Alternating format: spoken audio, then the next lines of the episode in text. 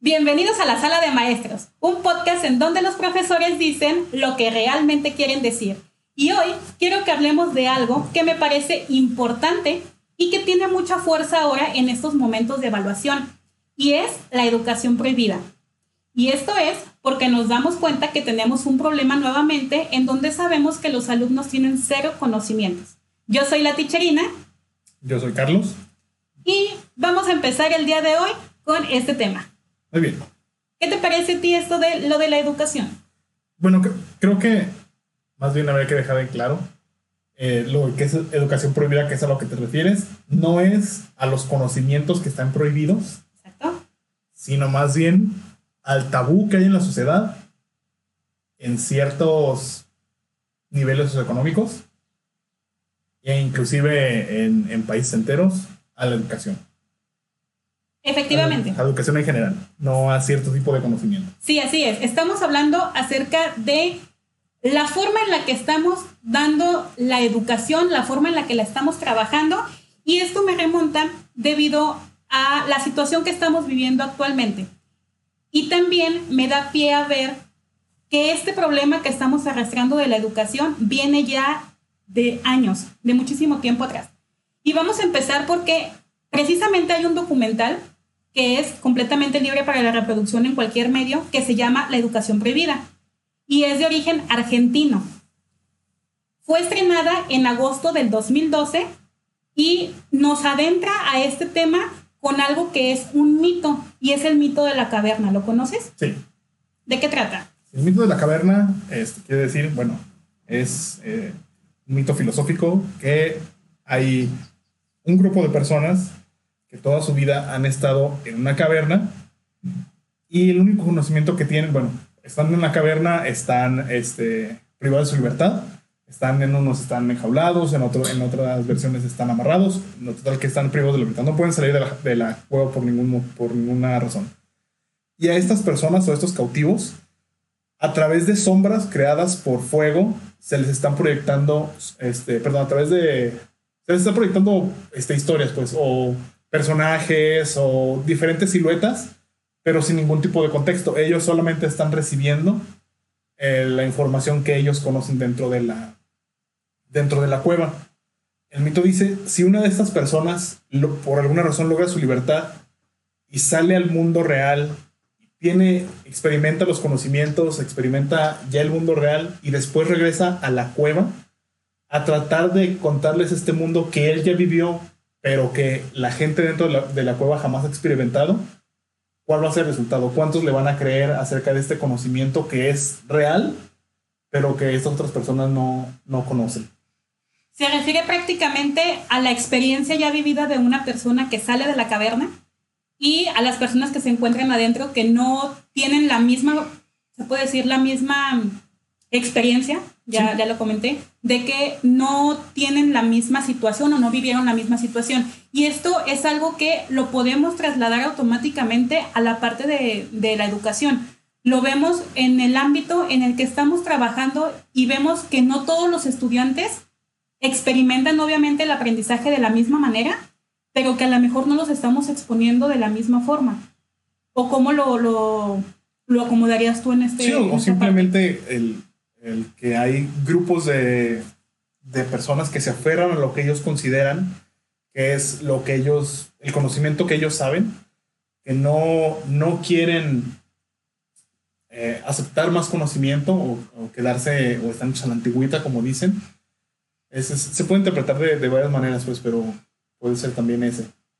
Sí, prácticamente este documental fue realizado por estudiantes y fue realizado también por personas que se dedican completamente a la educación y que cuestionan las formas de la educación que tenemos actualmente. La situación es que este documental es del 2012 y ya habla acerca de las competencias que los alumnos tienen que tener, pero le da un giro muy especial y me parece muy peculiar la manera en la que lo hace, porque menciona que el hecho de que se esté trabajando por medio de competencias no lo hace una forma de educación de paz, sino que al contrario, al momento de que están trabajando por medio de competencias, se llega a crear una guerra interna dentro del salón.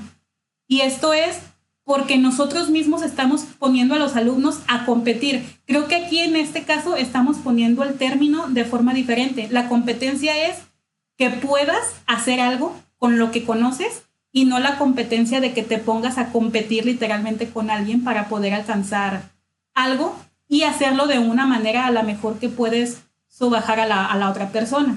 ¿O cómo lo entiendes tú en esta forma? Sí, pues, pues básicamente es lo mismo. Eh, cabe este, destacar que aquí en México hay dos maneras, bueno, por lo menos en Guadalajara, hay dos maneras de educación, que es por competencias, que se utilizan a nivel medio superior y superior, es decir, eh, universidades preparatorias y maestría, ¿verdad? También es por competencias. Y nivel básico tiene educación, este... Ahorita también nosotros estamos trabajando en las CAP, que son las competencias de aprendizaje para la vida. Entonces, también estamos tratando de incluir a los alumnos en la forma de este aprendizaje, de que sean competentes al momento de que van a realizar una acción, pero existe esta parte que probablemente nosotros mismos como docentes estamos tratando de frenar de alguna manera. Estamos tratando de que no, o sea, de que sí lo queremos hacer y tenemos la idea de que tienen que hacerlo, pero nuestras mismas formas de teoría o de enseñanza o las mismas condiciones que tenemos dentro del, de nuestra área de trabajo no nos permiten hacer este tipo de, manejo con nuestros estudiantes. De hecho, el, documental también critica duramente al sistema educativo. Lo critica porque se, se cuestiona principalmente si el alumno en verdad no aprende, si el alumno en verdad no sabe y pregunta si esto es problema del estudiante o es problema del sistema. Entonces, yo como docente lo podría ver y te podría decir que es una es un problema compartido. Es un problema que es tanto de los maestros como de los estudiantes y es también del sistema que estamos manejando. Y lo comentábamos la semana pasada, una mano de obra que a lo mejor estamos trabajando. En, en esta parte, ¿tú cómo ves esta situación? ¿Cómo lo... ¿Cómo crees que se está desarrollando? Pues sí, es un problema del entorno. Tanto de... A mí, es, todo, todo depende de... del nivel que, que tenga, nivel socioeconómico de la familia. Y también mucho depende de la escuela a la que se esté yendo. Ya hablaban ustedes la semana pasada acerca de la diferencia entre una escuela pública y una escuela privada en cuanto a los requerimientos. Y lo están viendo, creo que ahorita muchos maestros, en la cuestión de la evaluación. En cuál eh, la diferencia que, que están haciendo, que Digo, es, tan diferente que ni siquiera pueden llegarse a poner de acuerdo en cómo se van a evaluar los alumnos ahorita. Sí, de hecho, es un problema bastante grande porque creo que no tenemos los criterios unificados y ni siquiera podemos contar con el personal que tenemos en nuestras propias escuelas para poder saber con qué criterios vamos a avanzar porque cada uno tiene una enseñanza y cada uno tiene una forma en la que ha trabajado, pero no sabemos si ha sido la forma correcta o no. Y no lo sabemos no por el hecho de que nosotros no tengamos la capacidad para enseñar, sino porque, como lo mencionan varios teóricos, los mismos alumnos van cambiando. La misma información que se supone que anteriormente podíamos manejar, pues se ha estado renovando poco a poco y no hay forma de que mantengamos los mismos conocimientos o los mismos aprendizajes con nuestros estudiantes porque a fin de cuentas se tienen que movilizar para poder hacer este cambio también en su vida y poder hacer una adaptación que se supone que es lo que estamos trabajando. Algo que es completamente cierto y que me he puesto a reflexionar en estos días es que los niños desde que nacen tienen la capacidad de crear y de observar. Y nosotros mismos como docentes, y creo que en la vida normal, lo vemos con los niños, de que vemos que un niño aprende muy rápido a hacer las cosas que tienen una capacidad, de hecho en educación muchos madres lo llamamos que son como esponjitas, porque los niños tienen la capacidad de absorber rápidamente el conocimiento y de hecho si es una escuela de idiomas les decimos que desde niños enseñen al, al niño, perdón, si desde pequeños enseñen al niño idiomas nuevos porque es la forma en la que lo pueden absorber más fácil, pero ¿qué sucede cuando ya los chicos llegan a una edad de 10 o 12 años? de que los alumnos ya no tienen ganas de, de aprender. O sea que esta curiosidad o este, esta forma de trabajo se ha ido perdiendo poco a poco. Aunque ahí depende, como te decía, mucho del entorno. La motivación de los, de los alumnos va 100% enfocada en su familia. Bueno, este, como tú decías, todos los niños son muy buenos para aprender. cuando un, un, niño nace, lo único que realmente le, le causa atención y le causa una reacción son los ruidos fuertes que le causan miedo. Todo lo demás es algo desconocido para ellos y su reacción se va a ir desarrollando conforme al entorno que tenga. Eso incluye también el aprendizaje y el interés por el conocimiento. Sí, y de hecho, mencionamos, nosotros a lo mejor como adultos obviamente queremos cuidar de más, queremos hacer que los alumnos o que los niños en este caso no se expongan a tantos peligros, pero a fin de cuentas es necesario que ellos mismos experimenten lo que está sucediendo para entonces poder llevar a cabo el aprendizaje al que los vamos a exponer. Nos mencionan en varios teóricos que la escuela ha tomado un rol en la vida de los estudiantes que puede ser para formarlos y que en verdad se desarrolle el conocimiento que él tiene, que se le abra el panorama y que pueda observar la situación o bien que les frustremos esta parte de aprendizaje que les, que les frustremos esta parte en la que no, no hay una, ¿cómo se puede decir? No existe esa, esa curiosidad ya, que no les estamos fomentando algo que ellos en verdad quieran aprender, sino que simplemente los estamos exponiendo a, tienes que aprender a sumar, pero no los exponemos el motivo, el por qué, el que, cómo... Sí, alimentar la curiosidad. Exactamente. Por ejemplo, tú, tú tienes una carrera que va enfocada a lo creativo, ¿Y cómo fue tu proceso en el que sí lograste salir o cómo ideaste en ese momento que dijiste, ah, no, yo me quiero dedicar a eso? O sea, no hubo algo que te amoldara y que dijera, ah, pues te vas a dedicar a ser doctor o algo así. Originalmente no me iba a dedicar al campo creativo. Este, soy diseñador gráfico, eh, pero mi, siempre, eh, toda la vida había pensado en estudiar biología. Eh, campo totalmente diferente. Sí. Sin embargo, este, debido a varias discusiones familiares, etcétera, etcétera, eh, que siempre empezaban por el dónde va, dónde va a estar el campo, el campo de acción, qué vas a hacer, qué vas a hacer de tu vida, o sea, vas a estudiar tantos años de, cuatro años de una carrera, de una licenciatura, más tantos años de la especialidad, más otra cosa, un posgrado, etcétera. Y muchas veces, este, la, la gente pues no te, no te permite, inclusive la familia te dice, ok, no, no vas a tener campo de acción, estudia otra cosa. Que fue, tristemente fue lo que pasó a mí, yo que es cosa completamente diferente, dije, bueno, eh, pues ni modo, me dedico a otra cosa. Sin embargo, este, lo, lo, importante o lo que me llevó a tomar la decisión aquí fue que yo ya tenía la experiencia con computadoras, digo. Este, había estudiado cursos de computación, había estudiado cursos de inglés, ese tipo de cursillos de verano que, que más o menos sirven para que te des una idea de lo que, de lo que quieras hacer. Y me llamó la atención un poco la, la onda gráfica, porque pues siempre me gustó mucho eh, la animación, me gustaba mucho pues, este, caricaturas, cómics, etc. Dije, bueno, entonces pues si, si puede haber la oportunidad de, de desarrollarme en un campo creativo en el que me guste, que al final de cuentas no, no se llegó a hacer porque no, no soy ilustrador. Eh, ahí fue donde ya empezó a, a enfocarme más la, la, educación a este tipo de, de campo, no tanto a, a, la biología, que originalmente me, iba, me, me gustaba un poco, un poco más. Sí, como se fue modificando esta situación. Y es que en esta parte de, la educación prohibida que nos mencionan es el poco desarrollo al que estamos invitando a nuestros estudiantes a poder ampliar, que estamos tratando de limitar la situación de aprendizaje que ellos están viviendo y que de cierta manera nosotros mismos también estamos obligados a hacerlo porque hay algo que nos preocupa más, que es la calificación.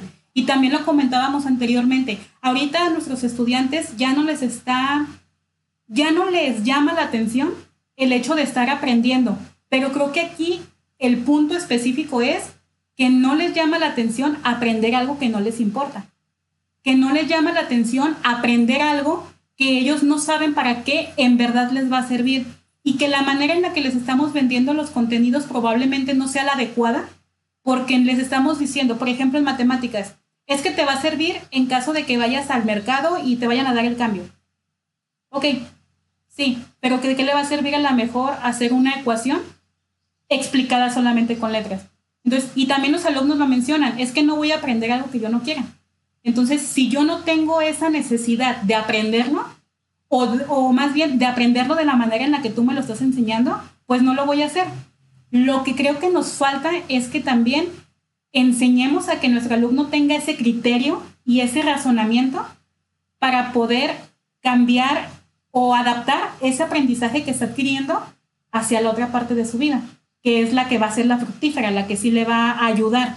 Pero entonces, nosotros como docentes, ¿cómo los vamos a ayudar a eso? Porque habemos muchos maestros que lo hacemos de forma muy cuadrada, pero creo que también es por los resultados que a nosotros nos están pidiendo. Sí, es que, así como lo, lo platicamos la otra vez, creo que la educación prohibida básicamente la podemos dividir en tres partes. Uno, la educación que los alumnos no quieren recibir, que se niegan a recibir por lo que sea. La segunda, los resultados que quieren llegar tanto profesores como directivos a como de lugar por cumplir normas, por cumplir este, las estadísticas que les piden, este, etcétera. O sea, Creo que sobre todo esto es lo más importante ahorita en, este, en esta época y la educación que los padres no quieren que sus hijos tengan. Okay. Y creo que, que, la cuestión ahorita importante, sobre todo ahorita que están en épocas de evaluación, es la segunda que les mencioné. Los resultados que quieren tener tanto directivos y, como, y que quieren tener profesores con sus alumnos. Porque tú lo has visto, que hay este, profesores que en esta, en esta contingencia estuvieron dejando y dejando y dejando tarea. Sí. Pero ellos dicen, ok, si, fulanito no me entregó nada de la tarea, este, y me están, me están exigiendo que lo pase, pues bueno, ya le voy a poner un 6 para que pase. Sí. Es algo bastante complicado y como lo mencionas, efectivamente creo que esta es la parte central ya y creo que es la más preocupante porque se nos está pidiendo un resultado que no se está obteniendo, se nos está pidiendo que enviemos a un alumno recién, como dicen, sin fusil a la guerra, porque a fin de cuentas lo que tuvo que haber aprendido no lo aprendió. Pero la situación es, ¿habrá sido la forma en la que se lo vendimos? O porque también influye mucho la cultura de, nosotros los mexicanos en esta situación y, y con varios documentos que he leído me doy cuenta que nosotros hablamos de nuestra cultura de mexicanos, pero que no precisamente es de aquí, sino que en muchos países se está viviendo lo mismo y que todos los países están viviendo la misma situación que es que su estudiante no quiere aprender o que el aprendizaje que tiene no es significativo. Y lo estamos haciendo, más bien, estamos disfrazando que sí sabe, que sí tiene conocimiento, con una calificación aprobatoria que sabemos que a fin de cuentas el conocimiento que tiene no le va a ser vasto, que probablemente por otros medios vaya a poder llegar a un resultado favorable, pero que tal vez no va a ser de la mejor manera. Entonces, sí nos, de hecho, creo que ahorita ya es más una exigencia que los pases con 7, que los pases con 8, pero por lo mismo, para subir una estadística, para cumplir algo que no podemos cumplir y que no podemos demostrar.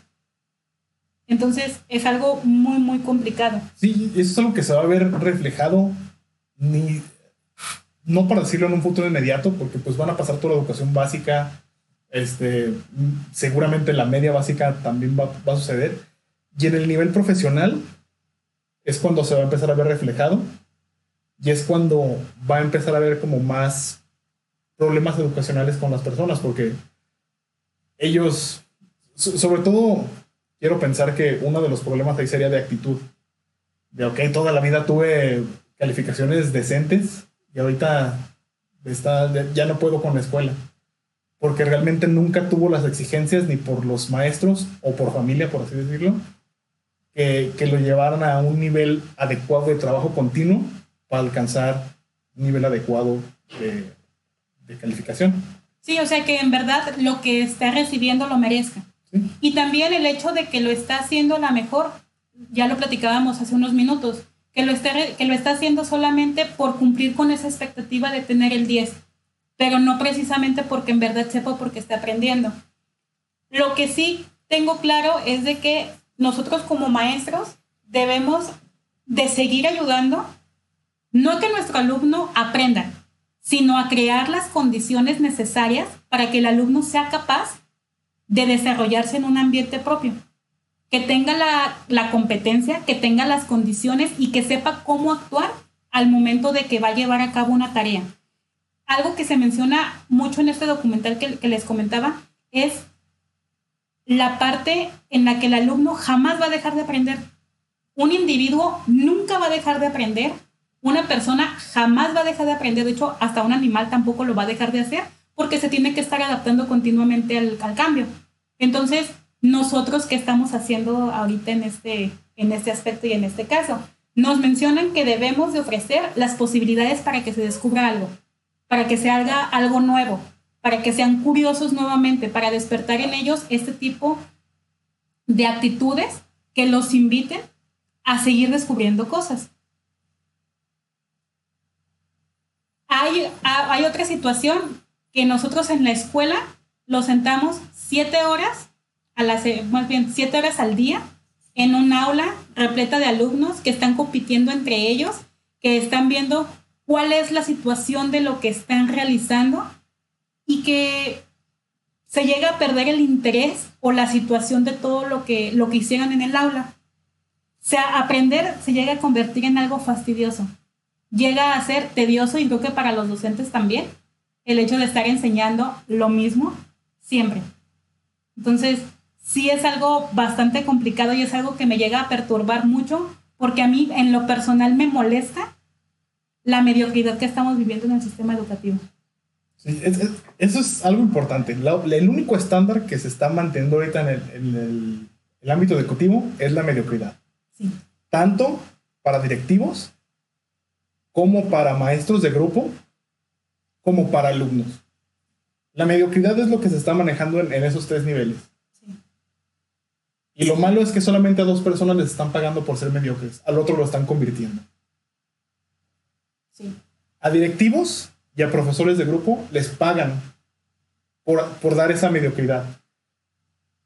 Y, y, muchos maestros de grupo no empiezan así, muchos, muchos maestros de grupo, como en tu caso me ha tocado ver tus clases, otros profesores que he visto, que realmente tienen el interés de tratar de hacer ese cambio, de, realmente educar, porque ustedes recibieron una educación que los permitió llegar a ese nivel.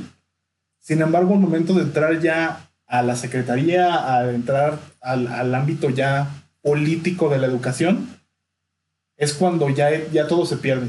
Cuando empiezas a recibir las exigencias de, directivos que te piden, pues es que eh, tu, tu este nivel de, de reprobados está muy alto tienes un, grupo de 45 alumnos, de los cuales 10 están reprobados. Y eso es un nivel muy alto. Ponles a todos un 5, déjales un trabajo extra. Entonces, ¿dónde está ahí las exigencias para los alumnos? Sí, hecho, creo que hay una manera, aquí es, una, es un tema bastante amplio para poder discutir y es un tema bastante cansado, lo puedo ver así, porque por ejemplo, nos ofrecen a los docentes capacitaciones para poder estar frente a grupo. Nos ofrecen planes y programas que en ese momento, que es el plan de aprendizaje clave 2017, podemos modificar a nuestro antojo. Pero no nos dan esa libertad para decir, ah, ok, te voy a enseñar esto y vas a poder absorberlo, sino que se les está dando tantas facilidades, se está quitando tanta responsabilidad, al menos yo así lo veo, se le está quitando tanto sentido a la parte de que estés dentro de un aula y de que estés aprendiendo y que en verdad estés desarrollando, que como dices, solamente es de que, ¿sabes qué? Tus números están muy altos, los vas a tener que bajar. Y es la situación que ahorita estamos viviendo con la evaluación. Hay alumnos que literalmente no hicieron nada y me lo dijeron porque les dio flojera y nos están diciendo que pongamos un 8. Que obviamente tienes tú la facilidad o la habilidad de poder calificar a tu estudiante. Si no alcanza un 8 o si no quieres ponerle en 8, pues entonces promedia primer y segundo periodo para que les puedas dar una calificación. Pero ¿en dónde queda esa parte? Entonces ahora sí nos vamos a quejar más todavía de como lo hacíamos en años anteriores, de que nuestros estudiantes no lleguen con los conocimientos que deben de llegar. Sabemos que esta de la contingencia sanitaria fue una situación extraordinaria, pero que a fin de cuentas muchos estuvimos expuestos a eso y que la responsabilidad que estás haciendo en tu alumno como una persona que va a ser posteriormente integrada a una sociedad debe de permanecer. Y no importa si tuvo mil problemas, que somos humanistas y sabemos que hay situaciones muy complicadas y que las puedes entender, pero ¿a dónde estamos yendo a eso? También parte importante es que no están dejando que los alumnos enfrenten las consecuencias de lo que están haciendo. Están solapando la mediocridad de los alumnos, y no mediocridad del incumplimiento, por así decirlo, porque mediocres no son. Están, en, están en desarrollo y solamente están tratando de repetir lo que están viendo, que se supone que es el ejemplo en el salón, está haciendo. Si ellos ven que su maestro les deja 10 este, trabajos y nada más los entrega y les pone una firmita, obviamente que la próxima vez que deje la cantidad de trabajos, no lo van a volver a hacer. Van a llenar el, el cuaderno con texto sin sentido porque el maestro no lo va a revisar. Exactamente. Entonces, eso es lo que también están aprendiendo. A final de cuentas, están aprendiendo cosas malas. Sí. O sea, aprenden, como tú decías, aprenden toda la vida, pero no están aprendiendo lo que deben de hacer. Sí, o sea, el aprendizaje está. Que esté mal encaminado mal causado, pues ya es una cosa completamente diferente. Y así como lo mencionas, yo sé que habemos muchos maestros, porque en verdad me cuento en ellos y conozco mucha gente que en verdad está trabajando a favor y que está trabajando a conciencia con sus estudiantes pero lamentablemente, y por lo que me ha tocado vivir, creo que hay más malos que buenos, al menos en el ambiente educativo. Porque, como lo mencionas precisamente, a mí mis estudiantes me han dicho, maestra, ¿por qué me revisa los trabajos y no nada más me pone que sí lo hice? ¿Por qué me está entregando? ¿Por qué me está mandando a repetir o por qué me está mandando a corregir algo que estoy haciendo si otros maestros no lo hacen? Y llega ese punto de comparación que a la larga a mí me beneficia, porque ya al momento de que están haciendo mis trabajos lo hacen con un poco más de conciencia, porque saben que soy de las maestras que sí revisa. Pero entonces ellos ya ahí están aprendiendo que muchos no lo van a hacer y que muchas personas no se van a tomar el tiempo y el debido respeto que ellos merecen, porque a fin de cuentas es una profesión que nosotros elegimos y que pues nos tenemos que enfocar, ya sabíamos a lo que íbamos, y que ellos también merecen respeto al tiempo que están invirtiendo en las clases que están dando y los ejercicios que están contestando. Entonces, como dices, yo creo que sí estamos enseñando y están ellos aprendiendo el mal ejemplo. Están trabajando en una situación en la que ahora sí que el que no tranza no avanza. Y esa es la parte que más me preocupa. Porque ahorita tenemos una generación que está saliendo de panzazo. Pero ¿cuántas generaciones tenemos así? Te comentaba, este documental que hablaba es del 2012. Estamos en el 2020 y ya existe un estudio de ese documental anterior a años. Entonces, ¿cuántas generaciones ya llevamos echadas a perder? ¿Cuántos alumnos de esos que hemos tenido en nuestras aulas, cuántos alumnos han logrado triunfar por méritos propios?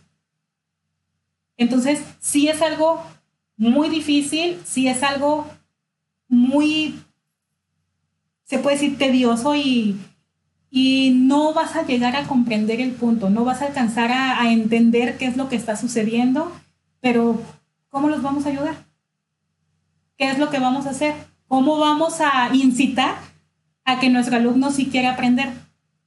Creo que lo único aquí es buscar más estrategias y a fin de cuentas tratar de terminar con el sistema que nos está invitando a crear seres, que no me gusta la palabra, pero creo que es la más adecuada, manos obreras.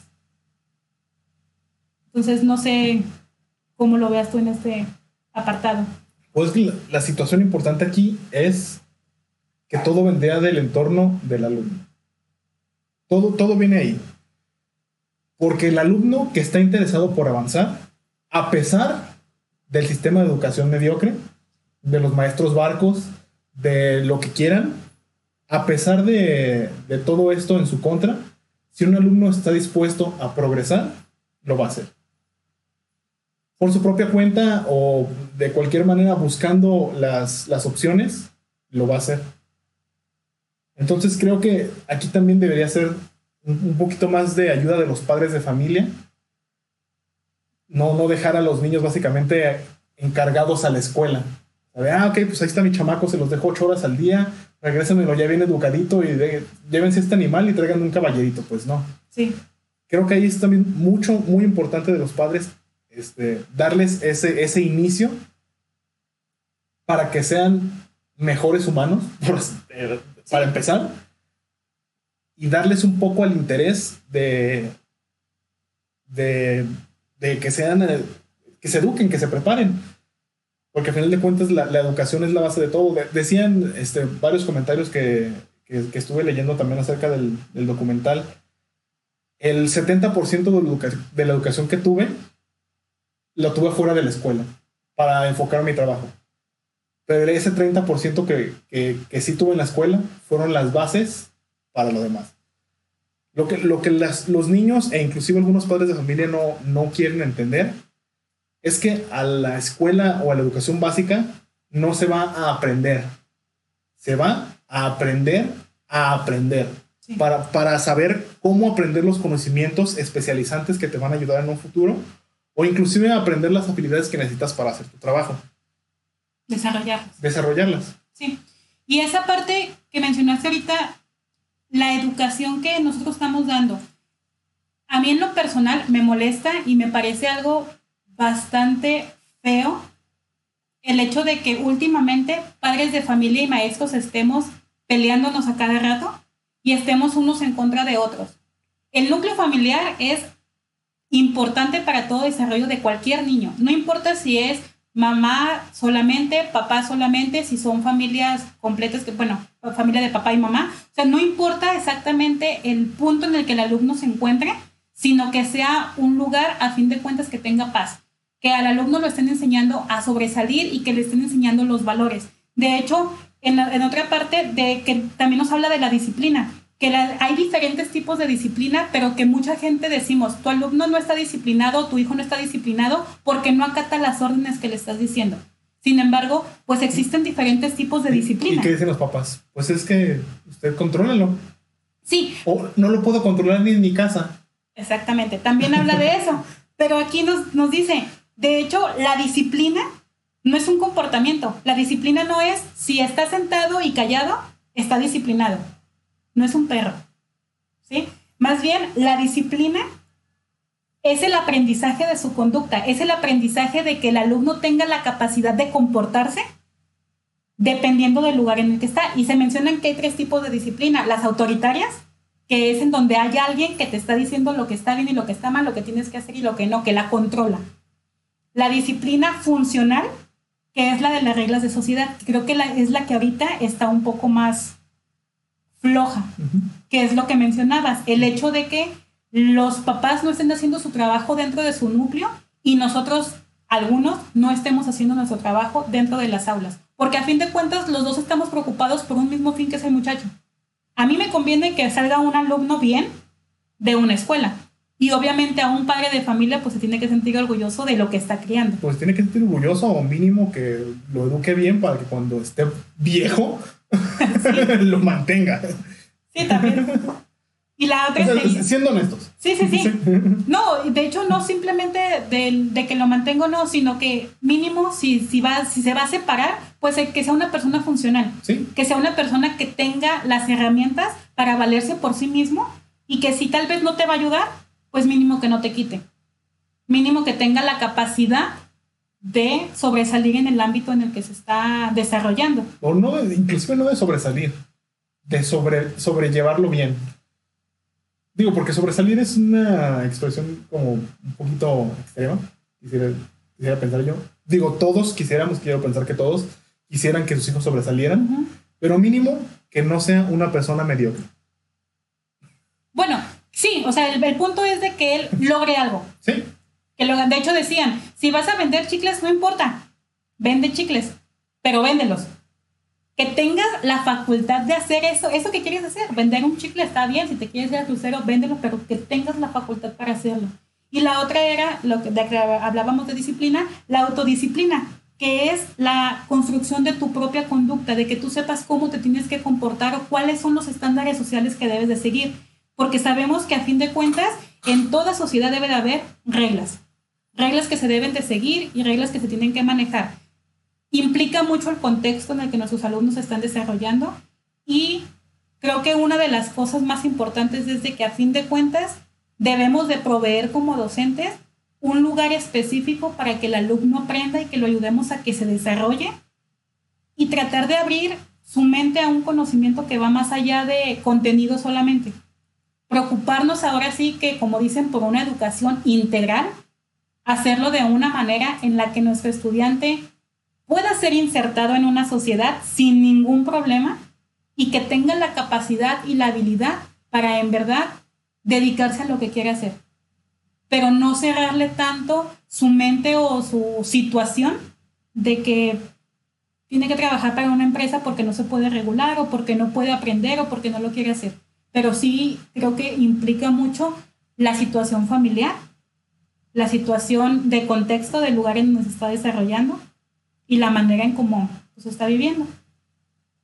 Entonces, sí. Y, como decimos hace rato, o sea, con el contexto familiar correcto, el niño va a aprender a pesar de todo.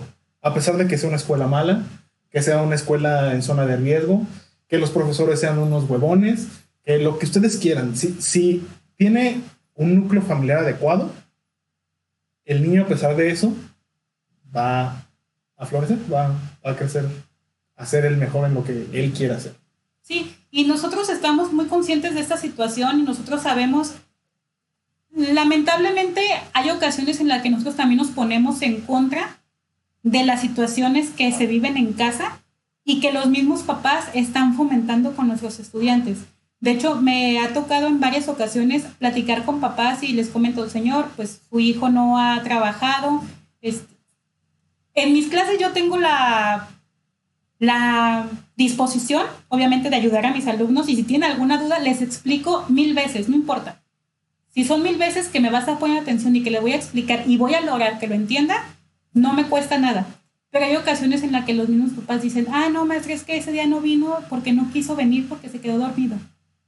Es que ese día no quiso hacer las cosas porque pues dijo que no le entendía y pues no, no lo puedo obligar.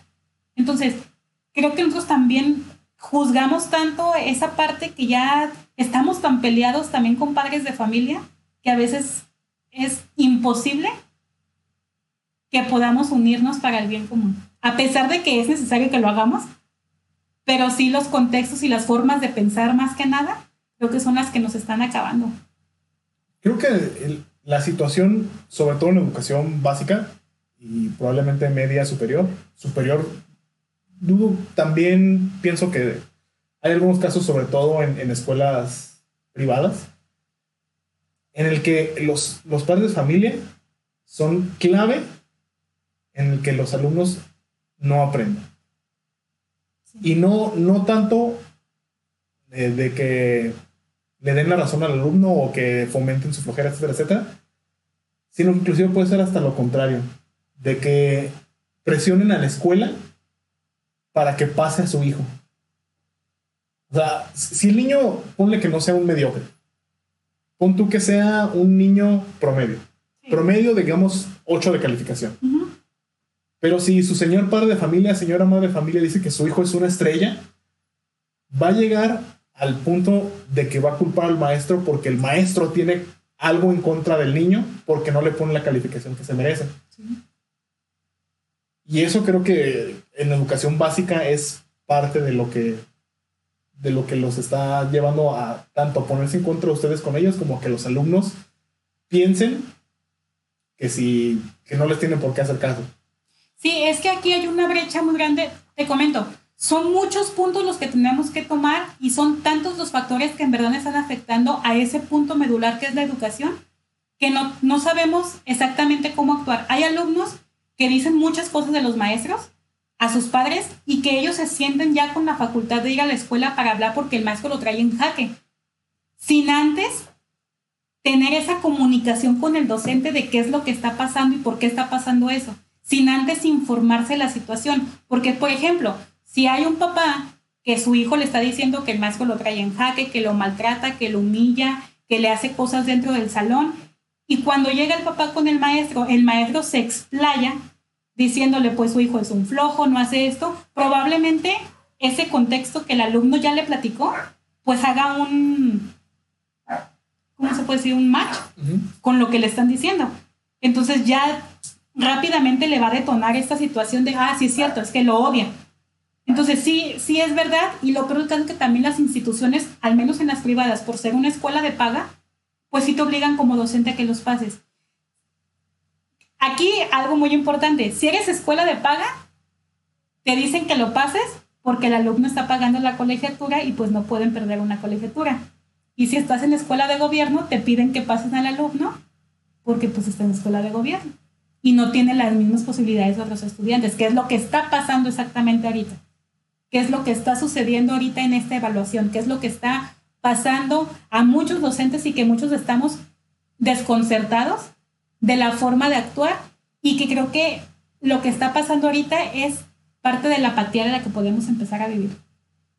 Entonces, si es un tema que da para mucho, es un tema bastante largo, es un tema muy complicado y que tiene muchas ramificaciones que nos van a impedir llegar a un punto adecuado o llegar a un punto en común en el que sepamos Tal vez sí, que sepamos qué es lo que tenemos que hacer, pero que no sepamos cómo lo vamos a realizar por las diferentes formas de pensar de cada uno de nosotros. Ahora aquí es donde nos ponemos nuestro sombrero de aluminio para las, las conspiraciones. ¿Piensas tú que la Secretaría de Educación está fomentando este tipo de conductas en directivos y maestros para aumentar la cantidad de mano de obra barata? A otra vez la pregunta. ¿Piensas tú que la Secretaría de Educación, no solamente de México en general, digo, Secretaría de Educación Pública de México porque trabajas aquí, está fomentando este tipo de, este, de actividades en directivos, en profesores de Latinoamérica para generar más mano de obra barata? Es decir, que los alumnos no tengan la oportunidad de llegar a un nivel profesional y no solamente resignarse a ser mano de obra? Yo creo que no. Yo creo que no, que no quieren hacer precisamente mano de obra, a pesar de que de cierta manera nos están orillando que lo hagamos, pero creo que los planes y programas que nos están presentando están descontextualizados del ambiente que nosotros estamos viviendo realmente. Todos los planes y programas están... Sí, o sea, presumen, trajimos un plan de Alemania, trajimos un plan de donde quieras de educación de primer nivel. Sin embargo, no se adaptan al contexto socioeconómico y cultural de México. Sí, eh, precisamente. Y de hecho, no solamente con la educación básica. De hecho, sucede con las mismas herramientas que nos dan nosotros los maestros y las capacitaciones que nos están ofreciendo, que no son las adecuadas o que no tenemos la infraestructura para poderlas llevar a cabo. Yo comentaba, a mí me mandaron a una certificación de, una, de inglés, de hecho, que era este, las herramientas de educación en línea. Y al momento de que nosotros íbamos a este campus para poder recibir la capacitación y para poder recibir la certificación, en la escuela en donde nos estaban dando el curso no tenía internet. Y era un curso que venía de Londres, era un curso que era de los mejores, de las mejores certificaciones que hay, pero que en México no la pudimos llevar a cabo porque no teníamos ni la infraestructura, ni los maestros tenían los conocimientos para poder llevar a cabo esta situación. Entonces creo que más bien es la descontextualización de los planes y programas que nos están dando. Nos piden, por ejemplo, que nuestro estudiante, en inglés al menos, hable, que al, que al momento de que salga de educación secundaria ya tenga la posibilidad de satisfacer una necesidad de comunicación con una persona nativa. Pues se contextualiza para que entrando a preparatoria, es decir, nueve años de educación básica, esos mismos nueve años ya los tenga de lengua extranjera. Sí, sí. es a lo que voy. Pero ahora, nuestro plan y programa actual está para eso.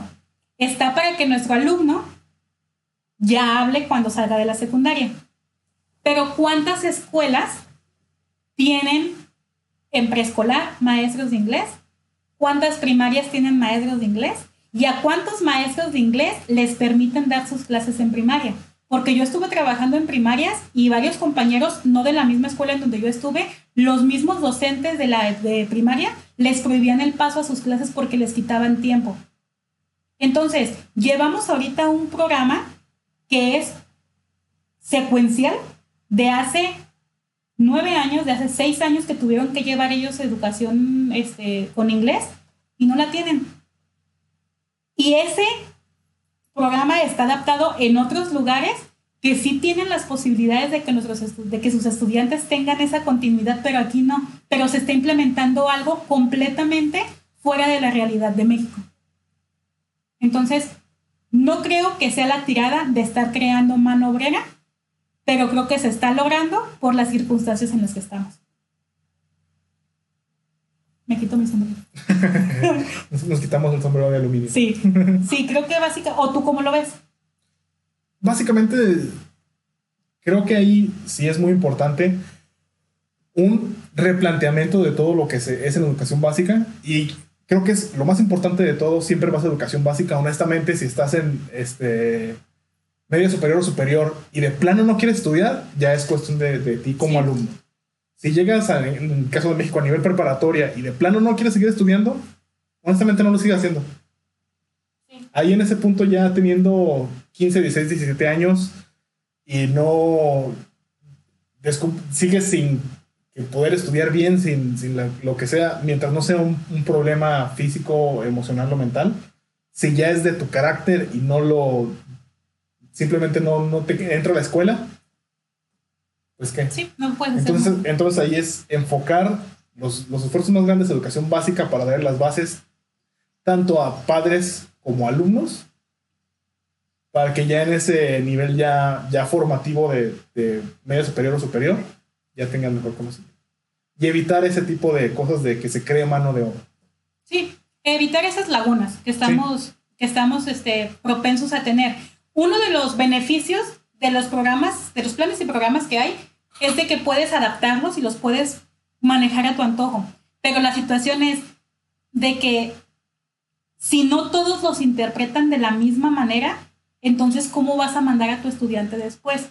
Ahorita, por ejemplo, en inglés, en nuestra escuela nos mencionaba una de las autoridades, nos comentaba que no nos preocupáramos si no habían aprendido que los, los planes y programas, los planes y programas estaban adaptados y estaban creados para que nuestro alumno lograra alcanzar las competencias. Yo decía, ah, sí, los planes y programas están adaptados para que el alumno alcance y obviamente la didáctica del maestro va a ayudar a que esto suceda. Pero, volvemos a lo mismo, ese aprendizaje que estás dando está descontextualizado. ¿Por qué? En inglés por lo menos, nos piden que el alumno lo hable, que vea algunas cosas, no explicarle de forma gramatical algo, sino que él mismo vaya detectando las situaciones para poderlo hablar, así como aprende español, pues que aprende inglés. Pero ¿cómo es el examen de admisión a la preparatoria? Es un examen gramatical. Es un examen en donde te están dando lecturas de comprensión que el alumno probablemente no va a alcanzar a desarrollar al 100% te están dando estructuras gramaticales y que te pregunten qué función cumple esta palabra. Entonces, desde ahí ya está descontextualizada toda esta rama. Y, no vayas tan lejos, veamos lo que está pasando ahorita. Les están prácticamente exigiendo a ustedes, o les exigieron en su, momento, que utilizaran Classroom para dar las clases. ¿Cuántos alumnos tienen internet? De los que tú tienes, ¿qué te gusta? ¿El 10%? ¿5% de todos los alumnos?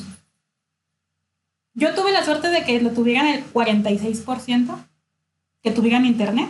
Que tuvieran acceso a internet, este, punto. Sí, tuve que tuvieran acceso libre, porque siempre sí tuviste situaciones de, es que se me están acabando los datos. Sí. Ya, ya no puedo, o sea, puedo entrar una vez al día y ya. Sí. Y a una clase. Y a una clase, sí. Prácticamente a una clase. Sí, entonces sí, son, te comento, son situaciones muy complicadas y son algo que, que creo que todos deberíamos de poner sobre la mesa y ahora sí que por lo pronto en nuestros colectivos inmediatos, tratar de remediar la situación es de que trabajamos con gente y que la gente es el principal problema de muchas cosas. Porque es muy difícil cambiar la forma en cómo ven las situaciones. Así a los que adaptan los planes y los diseñan, les hace falta como quien dice su año de pueblo. Ver cómo realmente está el contexto de la educación, desde el nivel más bajo hasta el nivel, me refiero socioeconómico, bajo al más alto, y hacer algo, obviamente va a ser imposible hacer un mismo plan que se, que se adapte a todos los niveles socioeconómicos, pero hacer las adaptaciones necesarias para que se adapte a la mayoría y permitir a los profesores que lo adapten dependiendo de su contexto. Sí, y sabes otra cosa que creo que es muy importante en esta situación es nosotros, a nosotros como maestros, nos exigen que adaptemos nuestras clases y nuestros contenidos a los estudiantes y al público que tenemos. Pero nuestras autoridades, que están muy arriba, no adaptan los contenidos y las situaciones a lo que estamos viviendo actualmente. Y de hecho, te tocó ayudarme en la plataforma en la que estaban creando solamente... Ah, sí, la que programó, la que programó el viejito de 70 años, que solo suele utilizar Hotmail. Sí, o sea, que nos estaban dando al menos yo digo, bueno, cuando yo empecé a preparar mis clases en esta contingencia, yo hice una encuesta y me aseguré qué alumno tenía internet, qué alumno no tenía internet, si podía trabajar por WhatsApp, si podía trabajar por Classroom, si podía trabajar por correo, si prefería este, hacer su carpeta de evidencias de forma física, me cercioré de todo. Nos pidieron que buscáramos todas las alternativas. Cuando por parte de la Secretaría del Correo Institucional que nos dieron por parte de Recrea, nos mencionan que tenemos que dar de alta a nuestros estudiantes, que, tenemos, que tienen que crear una cuenta y cuando los queremos ingresar ya no nos permite porque resulta que la persona que hizo la plataforma... No dio los accesos adecuados. Exactamente, no dio accesos. Entonces, nuestro correo institucional nunca lo pudimos utilizar. Lo utilizamos solamente para las juntas que tenemos de Zoom y de Google Meet, para nuestras reuniones de consejo técnico, para demostrar que las hemos utilizado, pero nada más para eso porque volvemos a lo mismo, no están contextualizadas a lo que estamos usando ahora. Hotmail creo que ya no existe. Bueno, cambió, cambió su, la, ahora, Es Outlook. Ajá, es Outlook. Entonces, o sea, desde esa situación, pues, desde ese baño de pueblo que en verdad muchas personas necesitan, que nuestro secretario mencionaba en una ocasión, hay grupos de 29 personas. ¿En dónde? ¿En dónde? Sí. Sí, y muchos docentes le pusieron en los comentarios, maestra, yo tengo 49, tengo 45, tengo 54. Yo comenté en una ocasión, tuve 89 alumnos en un solo salón. Entonces sí es, como dices, no, o sea, de, desde ahí. ¿De dónde toman la estadística? Exactamente, pues a lo mejor los, sacan un promedio. Sacan un promedio. sacan un promedio de las escuelas. Sí, pero las, escuelas, como en tu caso, que, que tienen 40 alumnos, pues obviamente si las contraponen contra una escuela rural que tiene 3 por grado, es un decir, obviamente. Sí. Pues obviamente sí, va a ser un promedio muy bajo. Sí. Pero. Y fíjate, en las escuelas rurales que me tocó trabajar, sí había mucha cantidad de, de alumnos, pero a fin de cuentas hay zonas que son alejadas completamente de la sociedad, que sí. y en tu caso tocó la suerte porque estabas en la cabecera municipal, a pesar de una escuela rural. Pero sí, o sea, hay escuelas rurales donde inclusive el mismo maestro da dos grados a la vez. Sí, es como decir. Sí. Este, Sí, entonces en este caso sí, pues lo que es, te comentaba, si es un tema muy complicado, es un tema muy abierto, no estamos, en mi percepción y lo que me queda de esto que acabamos de discutir, estamos creando muy pocos alumnos que en verdad tengan el conocimiento y que tengan esa sed de quererse superar. Hay muy pocos estudiantes que cuentan con la dicha de tener a sus padres apoyándolos. Hay muchos alumnos, que quiero decir que será tal vez el 80%, de que ven que todo se consigue de alguna manera fácil y que así lo van a seguir haciendo.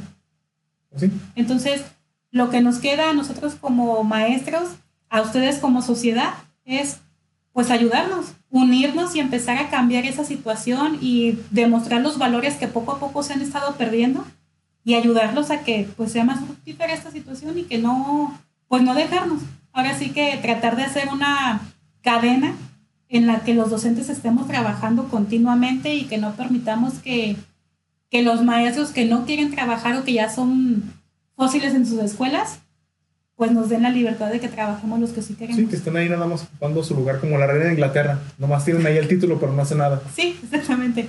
Y hay muchos maestros que están de la misma forma. No, sí, muchísimo. Yo creo que todos, eh, todos los maestros tenemos a una persona, si no es que Su jefe inmediato. tres o cuatro o cinco o seis, que nos truncan mucho el trabajo, que nos truncan de una manera en la que te meten el pie de forma seguida y que eso mismo hace que tú te decaigas y que digas, ya no quiero seguir así. O sea, ya, ¿de qué me sirve todo lo que llevo trabajado si a fin de cuentas no va a valer nada? Entonces, creo que nuestras autoridades también tienen mucho que ver en esta situación y que nosotros como maestros necesitamos alguien que en verdad nos respalde. Pues en los lentes en la parte de atrás, que nos digan, los maestros tienen aquí a una persona con la que en verdad se puedan apoyar y que nosotros nos sintamos con la seguridad de que va a haber alguien que en verdad nos está respaldando en las decisiones que estamos tomando. Y si hay 50 alumnos reprobados, tal vez con una limpia alcancemos a enmendar esta situación. Probablemente podamos perder muchos, muchos estudiantes, pero si ellos si les estamos creando la conciencia de que tienen que seguir trabajando, pues tal vez los podamos rescatar en algún momento y no seguir criando, perdón, no seguir formando alumnos que pues solamente son de pasada.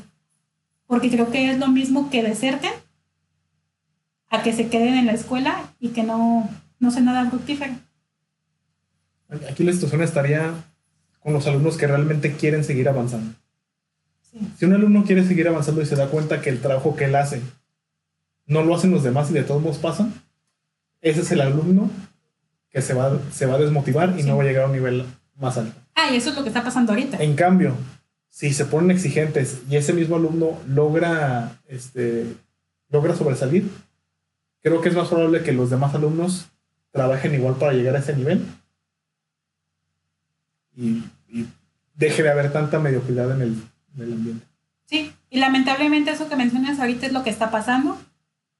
De hecho, el día de hoy en, en la sesión que tuvimos de consejo técnico, una compañera mencionó, a mí me da miedo el hecho de que mi alumno que sí trabajó y que se estuvo partiendo el lomo, porque literal eso fue lo que estaban haciendo muchos alumnos, partiéndose el lomo, pase con 10 y que el alumno que no quiso hacer nada porque le dio pereza, Tenga 8. tenga 8.